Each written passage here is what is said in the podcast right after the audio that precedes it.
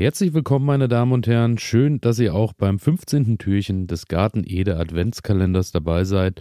Und heute habe ich euch, wie in den vergangenen Tagen, natürlich auch eine Kultur mitgebracht, die mir sehr am Herzen liegt und die auch noch rot wie die Liebe daherkommt. Heute geht es um die Paprika, genauer gesagt um den roten Augsburger. Der rote Augsburger ist, wie der Name schon sagt, äh, eine Paprika, die rot äh, bzw. in diesem Reifestadium eben verzehrt wird und äh, ist eine süße, spitzen, spitze, leuchtrote Paprika.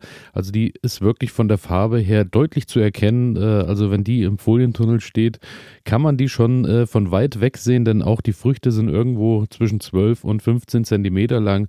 Also auch schon eine ganz angemessene Größe und daher auch wunderbar äh, in Benutzung bei uns zu Hause als äh, zum einen natürlich für Salate und Co., weil sie so doch vom Geschmack her auch etwas süßlicher daherkommt, aber zum anderen eben auch schon mit einer Größe, dass man sie auch problemlos mit Frischkäse füllen kann und äh, ja, kann jede Gemüsepfanne reingepackt werden, kann aber auch einfach als Snack mitgenommen werden und ich möchte sie nicht mehr missen. Und das Schöne ist äh, bei der roten Augsburger, die ähm, ist tatsächlich nicht nur für den geschützten Anbau, bei mir steht sie meistens im Folientunnel, weil ich da irgendwie das Gefühl habe, noch bessere Erträge äh, rausholen zu können. Die funktioniert auch ganz wunderbar draußen. Und ähm, das ist eine frühreife Paprika, daher braucht die auch gar nicht so lang, bis die ersten Früchte dranhängen. Und ähm, Kulinaris schreibt dazu, der Rote Augsburger wurde in einer zweijährigen Sichtung und in Zusammenarbeit mit Arche aus über 50 Capsicum-Sorten auf ihre Eignung für die Kultivierung unter Low-Input-Bedingungen in Töpfen und im Freiland getestet. Und das finde ich ja immer schon mal eine ganz schöne Sache, gerade bei Kulinaris, ähm, wenn es um das Thema Low Input geht, denn da fühle ich mich immer zu Hause, denn Kulturen sollten auch mal ähm, zurechtkommen, wenn ich vielleicht auch mal wieder vergesse zu gießen oder ähm, ja, wenn der Boden vielleicht nicht äh, ganz dem pH-Wert äh, zugestimmt ist oder sonst irgendwelche Dinge vielleicht fehlen an Nährstoffen und ähm, ja, Daher freue ich mich immer über Kulturen, die eben leicht funktionieren und die mir auch das ein oder andere verzeihen. Und die rote Augsburger oder der rote Augsburger ist natürlich genau das und äh, ja, kann daher, wie schon erwähnt, problemlos im Freiland getestet, äh, ähm, angebaut werden und wurde da natürlich auch getestet.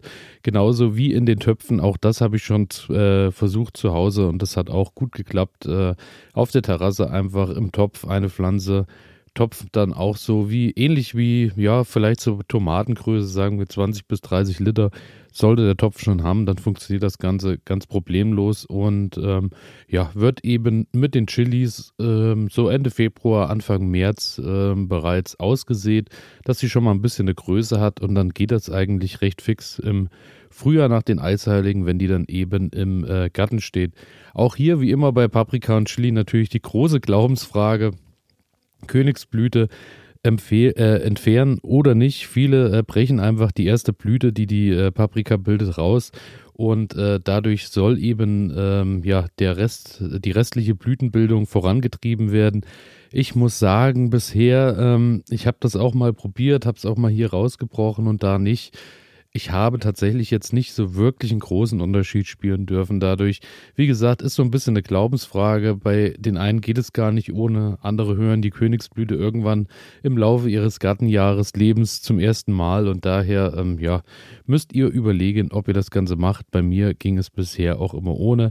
Und ähm, ja, der rote Augsburger, wie gesagt, ist sowieso recht pflegeleicht und ähm, ja, wird euch dann früh und robust und unverwüstlich äh, mit jeder Menge äh, toller Früchte äh, bereichern. Und äh, ist natürlich auch geschmacklich einfach eine äußerst aromatische Sache. Und genau da kann ich den Bogen noch spannen, denn Heute habt ihr natürlich immer noch die Möglichkeit, ähm, Floragard aromatisch Aussaat- und Anzuchterde und auch Kräutererde zu gewinnen.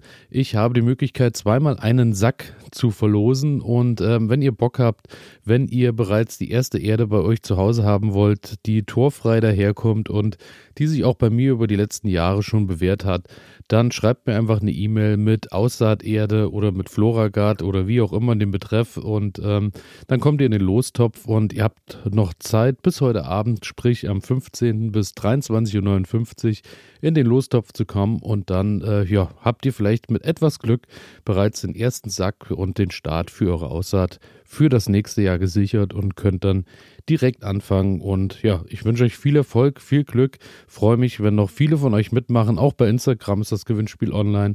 Könnt ihr einfach mal reinschauen, dann findet ihr das auch. Und damit verabschiede ich mich und freue mich natürlich auch, wenn ihr morgen wieder dabei seid. Bis dahin, ciao.